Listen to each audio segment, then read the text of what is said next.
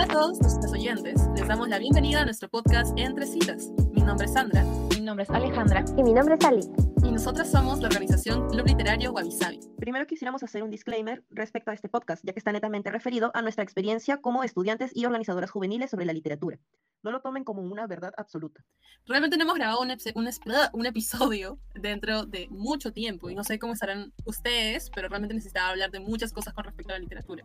Ya que estamos fuera de la universidad, hace tiempo que no hablamos de temas que realmente que queremos hablar, porque una vez que entramos en la carrera de literatura, y creo que mayoría de mis compañeros van a opinar lo mismo, y en cierto punto eh, dejas inclusive de disfrutarla, porque todo es un ojo crítico, no lo ves como algo más de gusto, pero una vez que ya sales del ciclo, inclusive han pasado dos semanas, me parece, hasta una, y no quiero leer. es el punto de querer leer, porque quiero leer, pero sí, pasará un mes y voy a volver a leer algo. No sé qué opinas, Sally, respecto a la controversial opinión que acabo de dar.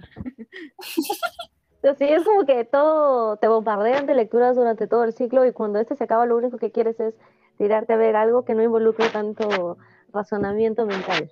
esa, es mi, esa, es, mi, forma de verlo. Pero de ahí te relajas y ahorita ya estoy viendo qué, qué libros son los que quiero leer este año. Ahora que acaba de mencionarlo, en realidad hoy, vamos a hablar de un tema muy importante, pero al mismo tiempo un poco, un poco picante, un poco momento de funar. Creo que es nuestro momento de poder desestresarnos de todo lo que hemos colectado este ciclo, porque justo este ciclo hemos visto un montón de lecturas. Así que hoy vamos a presentar el tema de hoy, que es Funando Obras del 2021, opinión del canon literario peruano. Y este tema, ¿no? Es algo que es muy delicado y es por eso que hacemos una pequeña aclaración. Esta es nuestra opinión personal, así que todo aquí es un espacio seguro en el cual se está respetando la opinión de cada una de nosotras y vamos a hablar de lo que no nos gusta, como también de lo que nos gusta de muchas obras y el por qué, ¿no? Así que no sé si alguien quiere empezar con alguna, algún libro, ¿no? Que nos quieran comentar sobre el por qué no lo leerían o por qué ya lo leyeron y no les gustó. ¿Alguien quiere comentarnos algo al respecto? Yo quiero comenzar. Eh, eh, y recién tuve la oportunidad de leerlo a los 22 años en el curso de literatura peruana del siglo XX narrativa. Y era obligatoria, iba a ver, creo que, el control de lectura. Así que yo entusiasmada dije, ok, voy a empezar a leerlo, me preparé, me hice mi manzanilla, puse música relajante para poder leer y abrí el PDF. Y bueno, el libro en cuestión es Casa de Cartón de Martín Adán. Todo el mundo, en lo largo de mi vida, las personas que han visto el libro me han dicho que es un librazo, que se ha gustado, que museo lo han releído, pero a raíz de yo creo que me pareció totalmente impresionante. Yo entiendo la carga cultural y la importancia que este libro tiene en la historia de literatura peruana, pero para respeto eso, pero para ser sincera no lo volvería a leer y no lo recomendaría, porque parece diario, netamente un diario de alguien de la universidad, un, alumno escribe su vivencia. y creo que también, ellas que también han estado curso, obviamente la actualización de lo que era Barranco y todos los de poetas, pero no me, no me da más sustancioso, no me, no me produce, voy a volver a leerlo, me ha dado una vista totalmente, me ha dado como una visión del mundo totalmente diferente, no no, no, me, no cumplió las expectativas que todo el mundo me decía. Entonces, ¿qué opinan ustedes? Entonces, alguien que también lo leyeron este, este año en ciclo también. Yo, para ser sincera, ah, no lo terminé. ¿No lo terminaste de leer, Sally? No, no, no me gustó. Entonces no lo terminé. Uy, ahora, ahora debe entender un concepto, ¿no? Haciendo una pequeña aclaración dentro de la aclaración. Entonces la literatura está bien. ya, somos como que eh, los estudiantes de literatura es como que siempre estamos muy llenos de tareas y libros y te, les juro que el tiempo se nos da tan cortito que si una lectura no nos llama la atención realmente nos es muy difícil poder terminarlo. Y también comparto el mismo sentimiento con Sally y con Ale de que de verdad es muy pesado. O sea, no necesariamente como dijo Alejandra es, es por el por este porque se habla sobre las calles barranquinas y todo el sentimiento de la sinestesia que se dan entre imágenes y todo. eso es chévere, eso es bacán, ¿no? Eso es indiscutible, está muy bonito.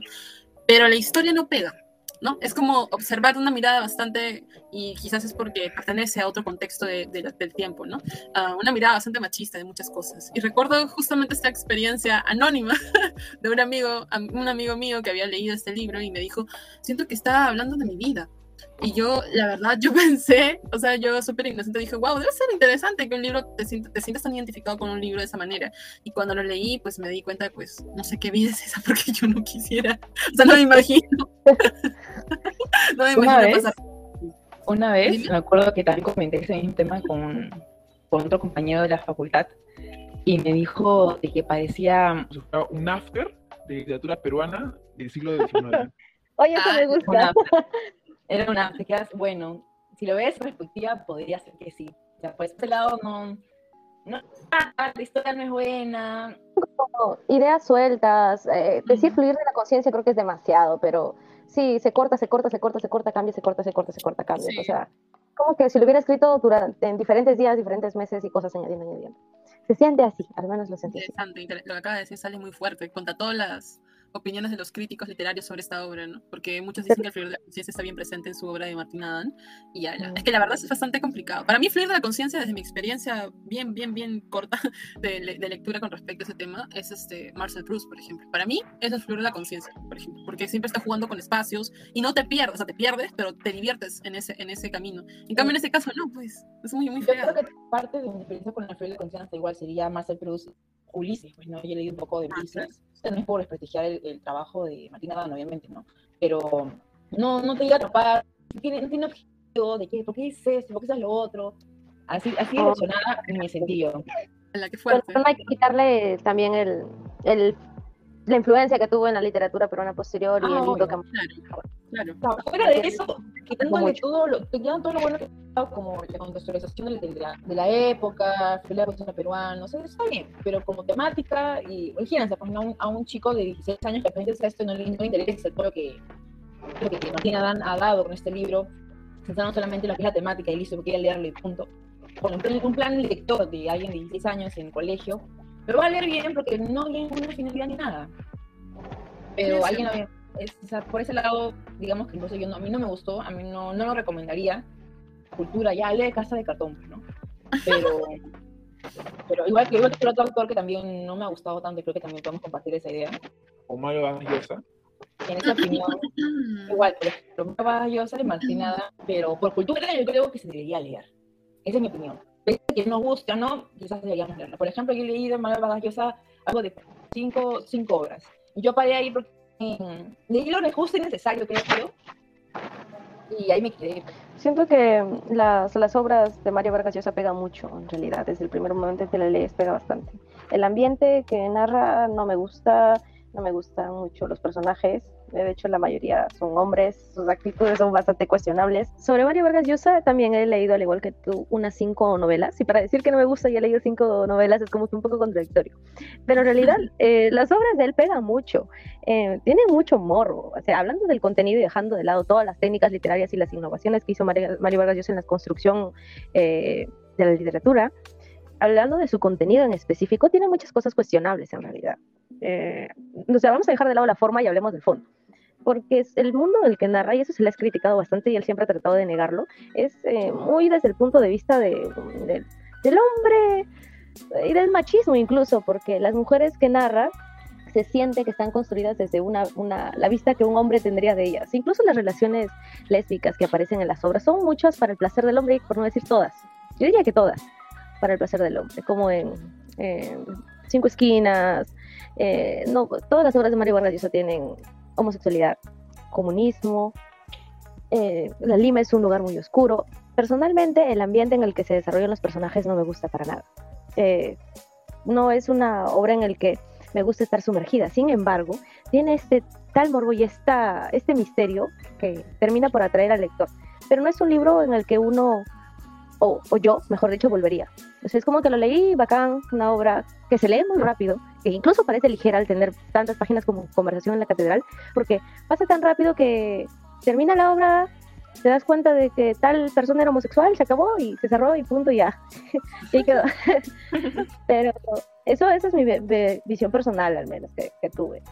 No sé eh, ¿qué, qué te han dicho sobre. Porque entiendo que Sandra, tú no has leído sobre las obras de Mario Vargas Llosa ninguna. Ah, Susana, ¿por qué me expones así? Pero Ya. creo que sería una buena pregunta el por qué no, sé que Sandra, por ejemplo, no leía nada Claro, ¿por qué? Quiere, leer, quiero saber su opinión. Ay, qué chismosas. Ya, bueno, en realidad es el hecho de que ah, la razón por la que, digamos, que Mario Vargas Llosa no me llama la atención, no solamente por la imagen que se pueda tener, porque recordando esta idea de que no es posible totalmente un 100% separar al autor de la obra, pero sí es como que su influencia, su pensamiento también se ve ciertamente reflejado de maneras diferentes en su obra. Y la verdad es que yo no soy muy partidaria de, de, de su pensamiento como tal. Entonces, cuando he visto muchos amigos míos como que alabar, literalmente alabar a, los, a, a la obra de Vargas Llosa, a mí me molesta eso. me molesta que idealicen tanto a un autor y eso hace que yo me sienta como que, eh, mmm, si tú lo ves de esa manera, entonces no me imagino por qué valdría la pena que yo lo lea, ¿no? Como que no, no, no le encuentro lo chévere. Ahora, incluso en cursos como eh, retórica y estilística o, o, cursos de literatura peruana y poesía, eh, me acuerdo que había un profesor que justamente era el mismo que estaba dirigiendo ambos cursos. Alejandra y Sally también han tenido, han tenido la oportunidad de llevar cursos con él. Este profe... El honor, el honor es cierto.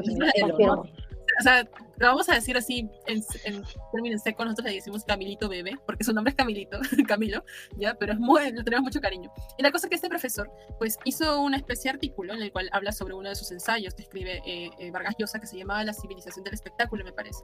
Y es ahí, cuando yo veo ese artículo y lo leo, y me digo, entonces no me perdí de nada, ¿me entiendes? Porque lo que dice prácticamente el artículo es desmenuzar cómo es el pensamiento de, de Vargas Llosa, es tan elitista y tan, tan eh, tan centrado en Lima como tal, que es como que es lo en mismo Europa que, incluso. Exacto, es como que muy, muy alienado en muchos aspectos en los cuales pues el peruano no se va a sentir identificado y efectivamente, como ustedes me acaban de corroborar, este, no, um, no me llama la atención suficiente como para poder decir, bueno, voy a, voy a, eso es muy personal, pero voy a desperdiciar mi tiempo leyendo a otro hombre blanco hablándome sobre sus privilegios y esas cosas y hablándome sobre el machismo y ver cómo prácticamente todas las mujeres, personajes femeninos se ven prácticamente alrededor de solo los hombres, eso no me gusta, ¿no? No, no hay mucha paridad, entonces dije, ah, no me pierdo de nada, mejor leo otras cosas, leo autores, hombres que de verdad tienen puntos interesantes también en sus obras y de hecho no son tan conocidos como Yosa, ¿no?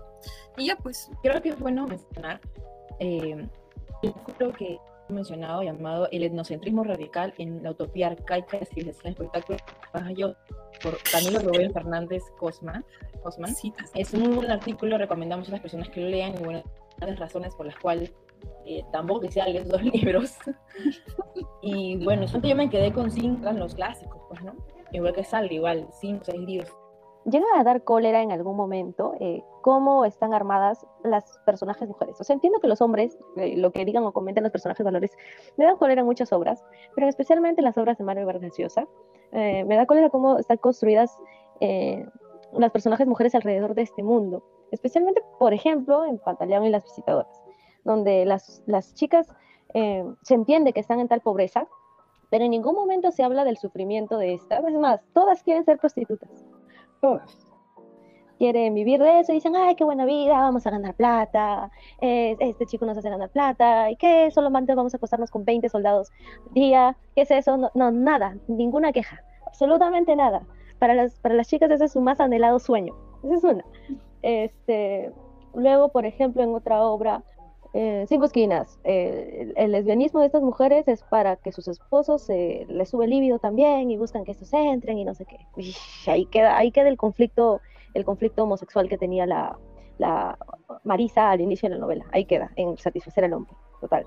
Um, otra novela, por ejemplo, en Conversación en la Catedral. Hay una, se me fue el nombre ahora, pero hay una mujer que en un momento es casi violentada por el protagonista de esta novela de niño, cuando niño, y incluso llega a parecer que no, yo sentí o quería creer que ella estaba tratando de negar lo que pasó y en un intento por de que estaba de tal momento traumada por haber sido casi violada, eh, llegó a bloquear ese recuerdo y cuando el niño se le presentó lo trató con la mejor amabilidad posible. Quisiera creer que es eso, pero eh, leyendo las otras novelas siento que más bien se entiende que ella eh, le perdona todo al, al, al varón y las violaciones están tan normalizadas Incluso, ahí para añadir otra cosa más, en Pantaleón en las visitadoras, cuando las mujeres son violadas por los del ejército, eh, lo que se busca para detener estas violaciones no se hace porque las mujeres sean violadas, sino el coronel dice, los esposos nos están reclamando que sus mujeres son violadas.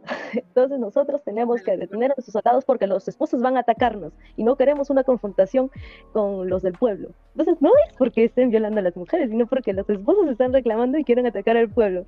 Y ahí se ve, pues, que ni siquiera el tratar de detener las violaciones es por la mujer. O sea, y puedo seguir sacando cositas, pero en este chiquito se ve que el mundo en realidad está muy construido desde la visión del hombre. Y Creo que entonces, eh, digamos que Mara Vargas Llosa en nuestra opinión, sería la representación del male gaze. Sí, sí, definitivamente. Por eso no, no, nos- no nos sorprende, creo, el hecho de que la mayoría de las personas que les gusta la obra de Mario Vargas Llosa sean hombres. Y de alguna forma, mm, hasta el momento, quizás es porque estamos en un ambiente diferente, etcétera, pero hasta el momento no veo ninguna chica de mis amigas que les guste Mario Vargas Llosa como tal, que pueden haber leído su obra, esa es una cosa, ¿no? Como estamos observando acá, Alejandra y Sally lo, lo han leído, pero es como que no les, no, no es como que digan, wow, este libro realmente lo volvería a leer porque está buenazo, ¿me entiendes? No, no, no hay ese apego. En cambio, si tú ves libros, no sé, de José María Arguedas, lees, no sé, la poesía de, de, de Manuel González Prada, cosas así, hay una necesidad de poder buscar y encontrar diferentes cosas bonitas en su obra que van a volver a leerlas y las vas a volver a leer, mejor dicho, y, se va, y va a conectar contigo, porque ese es el punto, ¿no? Pero con esos tipos de obras no.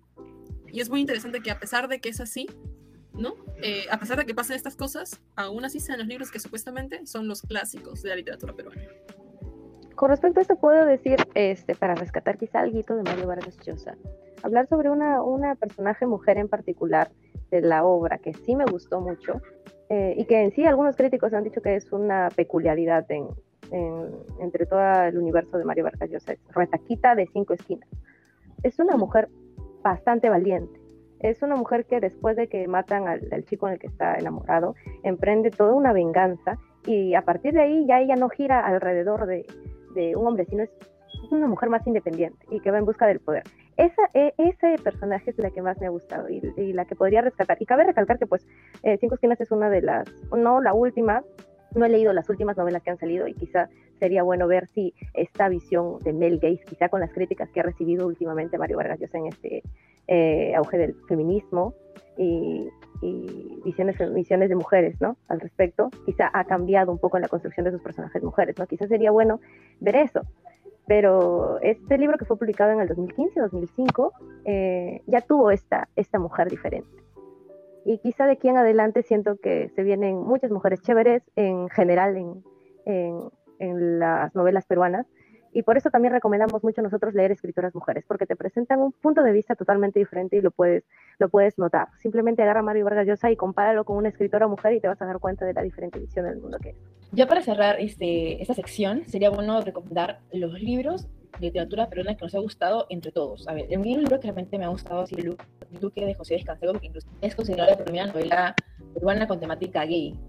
Eh, lo que es la vida de los limeños de clase alta, todos los lujos, eh, clubs, todos los vicios que ellos tienen, la fiesta, el alcohol, y cómo es la vida banal para la época, eh, fue muy controversial, ya que es un librazo que te vas a reír, te va a conmover, eh, te va a sacar realmente muchas muchas muchas carcajadas en un tiempo en el cual tú quieres leer algo, algo sencillo, algo que no sé qué opinión tiene Sally respecto a ello. Creo que otro libro de literatura peruana te gusta, que te gusta a ti.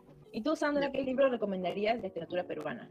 ¿Qué libros recomendaría? Bueno, siempre, o sea, primero la verdad es que un autor que sí me, me vol- no voló la cabeza como tal, pero sí me llamó mucho la atención su forma de escribir fue Osvaldo Reynoso.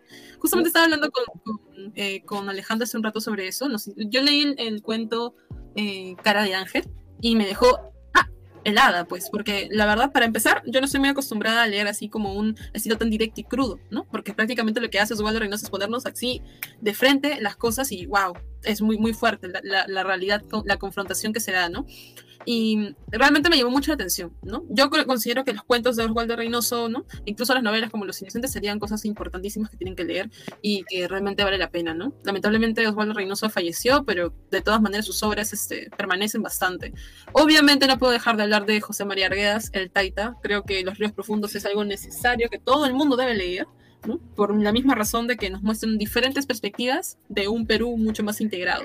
Si tuviera que recomendar ya por parte de las mujeres para ser equitativa, ¿no? porque acá todo es equitativo, este, tendría que hablar sobre poetas y también sobre escritoras eh, de, de, novelas. ¿no? Especialmente empiezo con alguien que literalmente ha escrito tanto poesías como cuentos como novelas, que es la gran e increíble Carmen Ollé. Carmen Ollé es una escritora muy interesante y probablemente para muchas personas les pueda parecer un poco fuerte en la forma en cómo ella habla sobre diferentes temas, pero lo que ella plantea es ver, ¿no? Y ahora con lo que mencionó Sally hace un rato, este, creo que es importante entender de que la figura de la mujer, cuando una mujer lo cuenta es muy diferente, ¿no? Entonces es así como vamos a observar experiencias, sensaciones e incluso manifestación de protesta a través del cuerpo. Y eso se va a manifestar tanto a través de su poesía como entre su, su narrativa y es algo muy interesante de poder apreciar.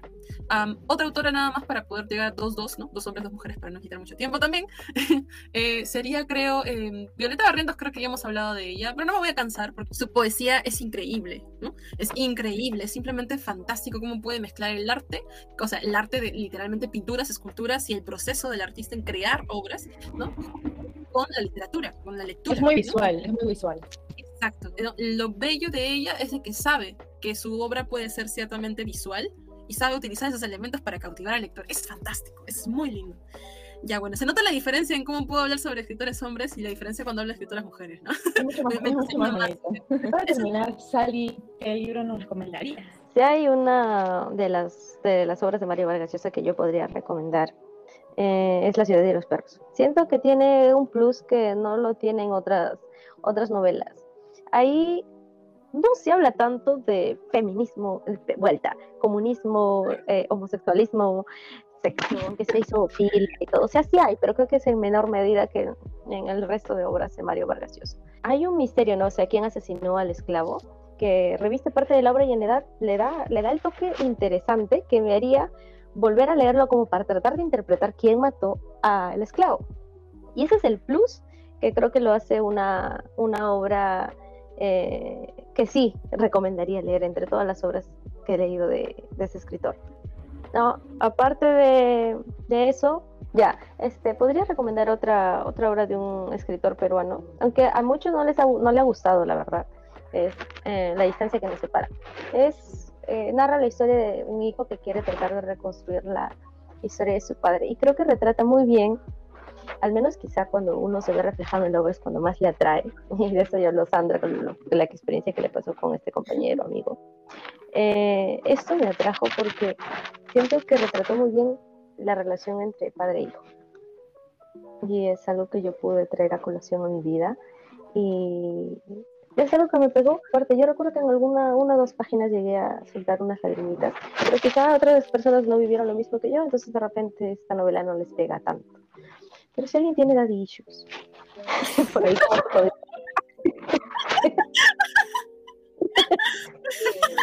De la nada, Sally sesión psicológica acá en... Es, es, es terapéutico hablar entre colegas sobre literatura, creo. Creo que hasta el momento hemos hablado de muchas cosas importantes sobre diferentes autores y creo que lo más importante de todo lo que hemos, la conclusión que podemos sacar de todo esto es de que la mayoría de las, de las obras del canon literario peruano muchas veces no tienen sentido para nosotras, aunque sea ¿no? nuestra opinión personal, eh, que tengan cierto valor o... Eh, no valor, no sé la palabra, que tengan cierta, cierto reconocimiento, ¿no? Tanto reconocimiento como otros autores que quizás sí podrían expresar mejor sus ideas, o incluso, ¿no? Que se puedan presentar temáticas en las cuales a las mujeres no las vean como objetos o como no las vean como eh, eh, simplemente el placer para el hombre, en una visión completamente unidireccional y obviamente reduccionista de la mujer. Entonces, siempre es importante replantearnos esto, ¿no? ¿Cuán, cuán eh, válido es conservar la idea del canon literario? Cuando tú pones en Google los escritores peruanos, te van a salir un montón de escritores de diferentes épocas peruanas, de, de, de, nuestro país, mejor dicho, y te vas a dar cuenta de que pues en cada una de ellas la mayoría pues fueron escritores que ahora aún seguimos leyendo. No todos significa que sean buenos, pero tampoco significa que todos sean malos. Entonces sí, creo que eso es, no sé si algo quieren comentar Alejandra, Sally. No, en realidad creo que sería, está bien, lo que hemos dicho. Eh, obviamente tomarlo todo eso como una opinión que teníamos nosotras. Eh, lecturas que obviamente no nos han gustado, como autores que también nos han encantado y volveríamos a leer. Eh, no sé qué más puede decir Sally. No, en realidad no tengo nada más que añadir, ya me descargué. Entonces, con este, con este último comentario, muchas gracias por escucharnos. Espero que realmente les haya gustado. Bueno, ya hablaremos de algo más eh, amplio ya en un siguiente podcast. Así que muchas gracias por escucharnos y nos vemos en la próxima. Hasta luego. Hasta luego, chicas. Cuídense. Hasta luego. Cuídense.